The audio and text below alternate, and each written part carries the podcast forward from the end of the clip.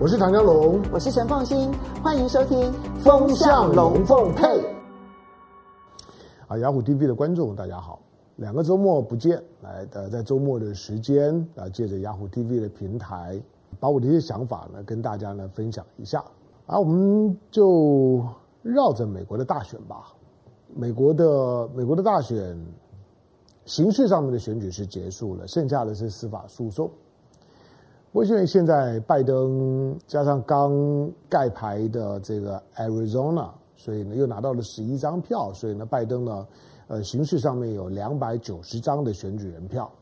这两百九十张的选举人票意味着呢，就算是宾州，呃，现在共和党那、准备在宾州呢要大举兴讼，想要在宾州翻盘，就算是扣掉这两百九十张，那还是有两百七十张。就是呢，达到当选的门槛，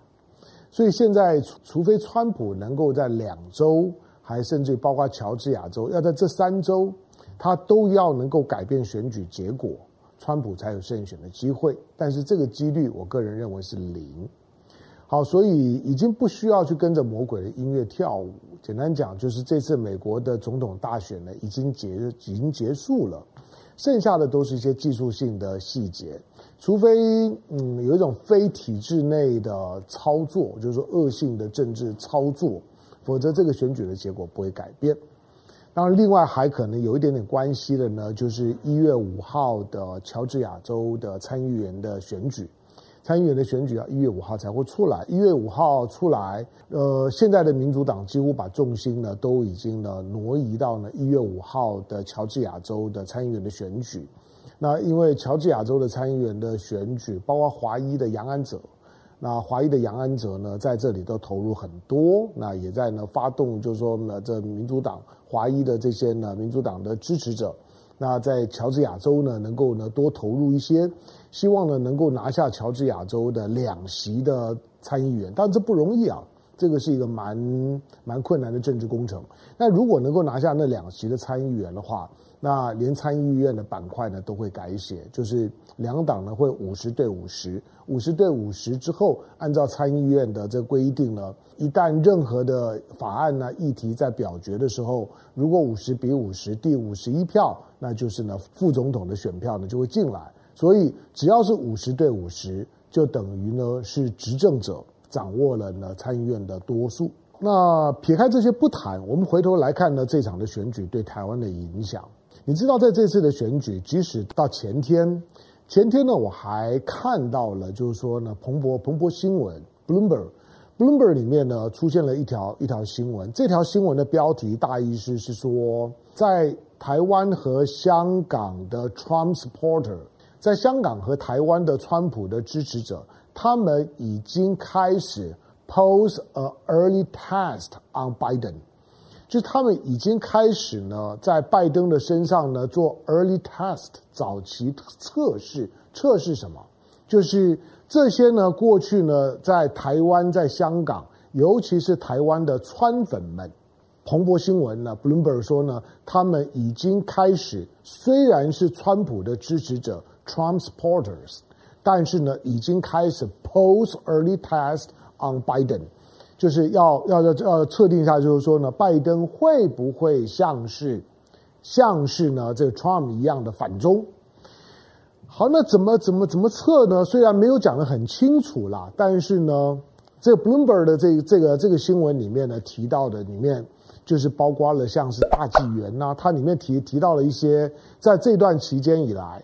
因为呢受到美国主流媒体点名而大放异彩的华人媒体。我所谓的大放异彩加引号 quote，就就是大苹果三明治。什么叫大苹果三明治呢？呃，三三明治大家知道嘛，在台湾呢讲三明治呢是是是深绿的三个媒体，三立啦，那民视啦，自由时报啦，好，三明治大家大家比较知道。但是现在要加上大苹果，就是大纪元加苹果日报再加三明治。好，大纪元三明治。这大纪元三明治呢，它塑造了呢全世界呢最强的川粉，在台湾，台湾是全世界呢十五个受调查国家里面唯一川普过半的。或者川普如果来台湾选，他稳赢的。就可惜啊，川普没有没有那个气魄，把台湾收为美国的第五十一州。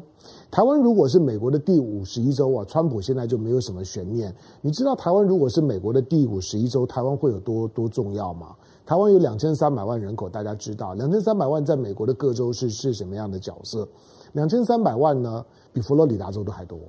所以你知道佛罗里达州是一个关键州嘛？佛罗里达州呢有二十八张选举人票。台湾如果是美国的一州呢，台湾大概会有三十二张选举人票。台湾如果是美国的第第五十一州的话，台湾就会成为选举的第三大州，呃，大概仅仅次于加加州跟德州，会成为第三大州。好，但是重点是说，台湾为什么会有会有这么多的川粉？那跟台湾的媒体环境，跟台湾的政府的那种的反中，那因因为反中而因此呢，跟川普呢紧紧的靠在一起。那这种的政治上面的依赖靠拢，这是呢最最重要的关联。好，但是因为在选举之前的时候，最少在我从事新闻工作呢三十年出头的时间里面，我从来没有看到过，不要说是美国的主流媒体呢在质疑呢华人的小媒体，我甚至不会看到呢主流媒体呢会去点名其他的媒体大做文章。可是这一次比较特别的，就是说，因为选选举到最后的时候呢，选情非常的纠缠，因此我们就看到了第一个是是《纽约时报》的发难，《纽约时报》第一个先先点名什么？先点名了大纪元，《纽约时报》呢也点名了郭文贵，郭文贵的 GTV 啊，当然这是大陆呢因为刑事犯罪呢而逃离开大陆呢，在美国的这郭文贵点名这两个媒媒体，再来呢我们就看到了 NBC。美国的国家广播公司 NBC 呢，点名香港的《苹果日日报》，点名香港的《苹果日报》呢，必须为那个拜登的儿儿子呢，叫 Hunter Biden，要为 Hunter Biden 的那条那条的新闻假新闻要负责。说这条的新闻，许多里面的讯息，连新闻发布的网站，连那个新闻发布网站的那个 logo 都是从从台湾的网站上面呢偷过去的，从头到尾全都是假的。而制造这个假新闻里面有一个关键的媒体，就是香港的《苹果日报》。当然，黎智英否认，黎智英说不是我，不是《苹果日报》，而是我的一个私人助理。那个私那私人助理叫做 Mark Simon。好，那这个 Mark Simon 呢，现在铁定是过街老老鼠，因为因为 Joe Biden 呢即将当总统。而 Mark Simon 在今天的 Bloomberg 里面呢，有有提到了，就是这些境外媒体、华人媒体高度操作了这一次的美国大选，因此这个呢有有介入到美国选举、介入到美国内政的嫌疑。任何这种指控只要出来了之后呢，你如果不是美国人，你绝对吃不了兜兜着走；如果你是美国人，那更是。好，这个 Mark Simon 呢，现在在哪里？他可能在台湾，但是这算了，因为我也没有他确实的行踪，我只是一直在呢追踪着这个人。这个人呢，从选举之后呢就消失了，这个假新闻曝光了。他说他跟黎智英请辞了之后呢，他说呃，就是说在未经黎智英的许可下面呢，动支了呢一万美金，那去做了这个假新闻之后呢，人就消失了。好，但是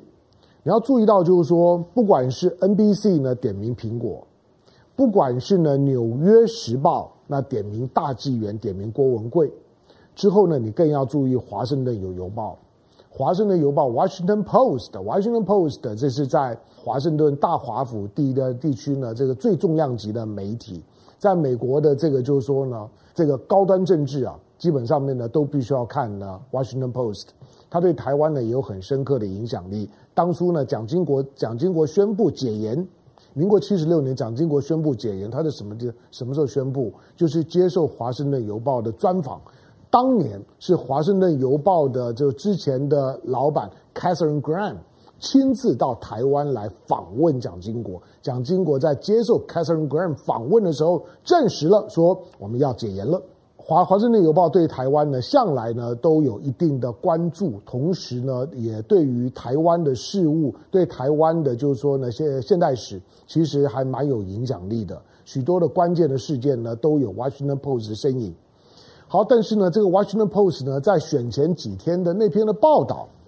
到现在为止呢，台湾的民民进党、台湾的这些呢三明治媒体都还在淡化处理。那《Washington Post》的那那篇的报道呢，强烈的质疑，质疑呢蔡英文政府、民进党政府亲共。这个地方的亲共是亲共和党的意思。那这个亲共的指控来自于华盛顿。当然，你说华盛顿邮报也好，或者是纽约时报也好，他们都是美国的主流当中的主流，但是是中央偏中，说中间偏左的媒体，比较亲民主党的媒体，这没有问题。好，但是即使是这样的媒体，在面对到面对到，比如像《华尔街日报》的这种的右派媒体的时候，基本上也都相安无事。大家呢各自呢在专业的立场上面讲话，表达立场。可是《华盛顿有邮报》点名台湾的民进党政府亲共这件事情非同小可，那个动作背后警告的意味极为浓厚。而且你看那个报道就就知道，对《华盛顿邮报》放话的绝对是民进党，绝对是呢美国民主党里面的核心的人物。那个意思就是说，你民进党给我注意点，我在注意你，你做的太离谱了。好，那现在呢，民呃民主党的 Joe Biden，因为这件事情发生在选举之前，而选举选举的过程当中，民进党可以说倾一党之力，全力呢为川普助选，这个大家也不用装。民进党高度的期待，高度的押宝在在共和党，高度的押宝在川普的身上。尤其台湾一直有一种的声音，觉得川普会赢，觉得川普会赢，民调是不可靠的。川普会呢重演二零一六年的这个就是帽子戏法，川普会赢。但是上一次川普输了三百万万票选民票，这次输了五百万张的选民票，选举人票也输了。民进党现在比较认命了，大概知道呢，美国呢大变天呢是免不了的。可是问题来了，就是民主党如果上台了之后呢，民主党上台了之后，如果在选前呢给给民进党的警告的意味呢是这么的浓厚，那民主党上台了之后，第一个就是说，虽然民进党就像是我们刚刚讲，我们刚刚讲的彭博新闻 Bloomberg 呢在提到，就是说。民进党呢，已经开始呢，在拜登身上呢做 early test，想要去呢试试看拜登呢到底想干嘛。可是拜登呢，终究他所透露出来的整个的民民主党，在过去四年里面对台湾的民进党呢，显然超级不爽。好，那这种的超级不不爽，倒不是要在旁边看笑话，他终究是台湾的执政党。我不是用看笑话说，我要看看民主党准备怎么修理。修理民进党，我要看看拜登怎么修理蔡英文。我要看一看呢，拜登呢，如果呢当选了之后，会不会打电话给蔡英文，感谢蔡英文，像是二零一六年时候的川普一样？我不知道，我也不是这样子看。我在我在看的只只是，民进党现在固然很尴尬，而且会有点惴惴不安。因为那个藏也藏藏不住嘛，蔡英文连国安会议都都开了，都要出来否认说我们没有押宝，当然有押宝，这有什么好客气的？我我我觉得大家都都是大人了，大家就不要装模作样了。就是你确实押宝在押宝在川普身上，押出了一个全世界最大的川粉国。台湾呢，因此许多的绿绿营的选民呢，完全没有办法接受川普败选的事实，否则呢，去 AIT 的网网站呢去出征，然后去闹版的，那那是谁？不要推给网军，大部分的网军呢还没有无聊到这样的地步。那当然是因为整个呢被炒作起来的，认为川普稳赢，而且我们都高度的期待川普赢，我们都高度的支持川普的那种的热情，川普的狂热。当呢瞬瞬间被浇灭了之后，所产生的那种反弹的情绪必然会这样。可是现在呢，台湾的民民进党是紧张的、惴惴不安的；大陆的共产党是很谨慎的，就是到现在为止还没有对于呢拜登的胜选正式的表达祝贺之意。你固然看到了呢，大陆的外外交部了有有有讲话，可大陆外交部讲话呢是第一个，他只是发言人讲话。第二个，那个那个讲话呢，只是他们注意到了美国的媒体都报道了拜登已经胜选这件事情，但是第一个，他终究不是习近平讲话；第二个，他终究不是正面直接陈述的恭喜拜登。所以中国大陆呢，中国共产党到目前为止呢是非常谨慎的，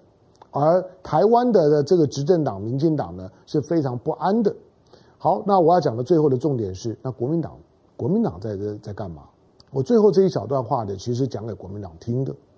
国民党的朋友们，你们有意识到这次的选举是国民党天上掉下来的礼物，是国民党很难得在目前的全球的修昔底德陷阱、中美两强的激烈的对抗，美国呢在全球反中战略当中所出现的一个虫洞，一个一个战略的空窗期，也是一个战略的机遇期。也就是说，他在他在你许多认为呢无可逃离的引力的作用之之下，你意外的呢发现了虫洞，发现了出口。那这当然是天文学的概概念了。我的我的意思就就是说，这个对于呢奄奄一息的国民党来讲，如果你有意识到拜登的当选以及拜登所代表的民主党对于蔡英文政府呢强烈的不满，以及你注意到。拜登呢，对于呢，就就是说他的他的国际政治的论述，他基本上面对于呢俄罗斯呢是非常的强硬，但是呢，对于中国呢，却采取的呢是一个是一个竞争上面的对话的关系。国民党在这里面应该重新找到了自己的位置。我要提醒国民党呢，就就是因为民主党对于台湾的民进党和中国共产党的态度已经清楚了。那国民党有没有可能知不知道，从民主党对于民进党的这种的恶感，以及对共产党的谨慎的这样的一个态度上面，重新的找到国民党在美中台三边关系，以及在民进党、共产党和国民党的三党关系里面，重新的找到自己的位置？国民党你在睡觉吗？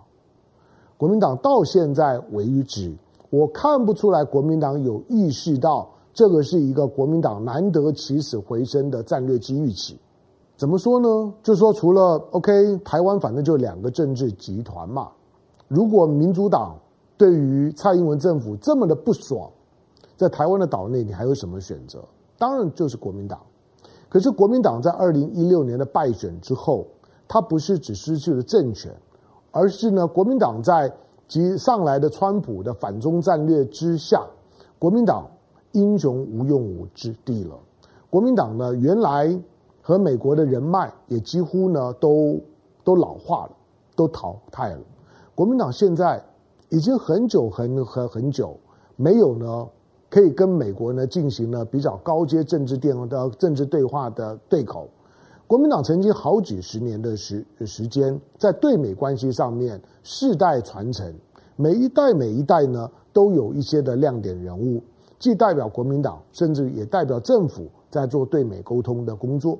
可是，在二零一六年之后，民进党呢在反中的基础上面，完全取代了国民党在美台关系当中的主导地位。现在对美事务的比较娴熟的、有经验的。全都是民进党，请问你国民党的人呢？国民党在马英九、金溥聪更老的前夫，那这些人都已经老了。再年轻年年轻一点的，你看到连林玉芳也都是很资深的立委了。再往下呢？再往下可能就是陈以信这个年纪了，可他们的资历辈分都还不够啊，他们都需要历练的。国民党如果没有意识到。第一个，在过过去呢，因为有两任的党党主席，有两任的党主席呢，因为因为都没有留美的经验，这也是国民党在过去一段时间遭遇到对美关系困难的一个非制度面的原因。过去国民党，比如说马英九留美的外语能力是 OK 的，他除了对美国有一定的熟悉了解，也有一定的人脉。也可以直接用语言呢和美方的高层或者二轨的智库沟通，这些都没有问题。可是，在马马在马英九呢，二零一六年之后，短暂的朱立伦呢虽然有留美的经验，可是朱立伦的专业是在财经，对于呢国际政治娴熟度呢比较弱一点。再之后呢就更麻烦，不管是洪秀柱也好，吴敦义也好，他们都没有留学经验。当然不是说党主席一定要留学的经验了。可是这个经验还是重要的，就是你因为没有留学的经验，呃，外语的能能力，外语的沟沟通能力相对来讲呢，真的比较吃亏。第二个，除了除了吃亏以外，没有人脉，对于呢美台政治的那个敏感性把握的也比较差，所以呢，在过去的两任的党主席的任内，整个呢美台之间的政党的沟通跟对话，在蓝营的这一块呢，几乎就完全的中断。这个对不止对国民党是伤害，对台湾其实也是很大的伤害。之前我讲过，台湾在对美关系上面，其实台湾的重点是在国会部门。因为双方呢没有外交关系，所以台湾的官员呢过去是没有办法直接和大陆的行政体系的高层互动的。可是国会可以，台湾呢在美国的国会里面影响力是非常大的。所以你看到呢，美国的国会参议院、众议院提出来的亲台友友台的法案，只要提出来之后，几乎是压倒性的全数通通过。管你是共和党、民主党，几乎呢都都全面的支持。他除了政党立场，除了反中的立场。还有很大的原因是从国民党时代开始，在国会里面下的功夫开花结果。美国的国会参议员一百人，众议员四百三十五人，总共呢五百三十五人。五百三十五的参众议员里面，参加了一个联谊组织呢，有台的联谊组织叫台湾联连线的，就有就有两两百多多个，将近一半了。你就知道台湾这样子的一个联谊组织的人数之多。是在美国国会里面，相对于各国的联谊组织里面最庞大的一个。国民党曾经做到这个样子，但当国民党的对美关系呢中断了、不动了之后，不止影响到国民党，不止影响到美国用两只眼睛来看台湾，而不是只用一只绿色的眼眼睛看，那个的蓝色眼睛瞎了。对美国理解台湾、理解台湾的两岸观点是很有影响的。这个时刻。是国民党重建呢对美联系窗口的时候，当可能没有人，所以呢才需要重建。可是我要讲的重点呢，终究呢只有一点，就是台湾的两个政党都必须要保持非常平衡的对大陆以及呢以及对美国的政党的沟通的能力。国民党现在和大陆之间的沟通是没有问题，是很绵密的。震惊不同的年年龄层、不同的系统，即使两岸关系不好，可是呢，沟通电话也好、网络也好、见面也好，基本上面那些沟通的沟通是顺畅的，而且是全面的。但对美国现在反而是非常弱的。民进党是倒过来的，民进党把所有对外工作全部摆在对美工工作上面，对大陆这个目前对台湾最有影响力的对岸，民进党完全没有任何沟通的管道。两个政党其实呢，各断了一条手，各瞎了一一只眼睛。你知道，是对台湾的现阶段的政治处理、国际问题的处理、地缘政治的处理，这是何其不幸的事情。要民进党去补强大陆这一块，我认为没有可能。民进党的当权人物里面几乎都没有大陆这些经验。蔡英文即使当过陆委会的主委，也都是一种的敌意操操作。陆委会在过去对大陆讲到大陆，基本上面呢都是怀疑敌意的。像苏贞昌这些人更不要讲，他们都没有大陆经验，偶尔去过一两次的那不算。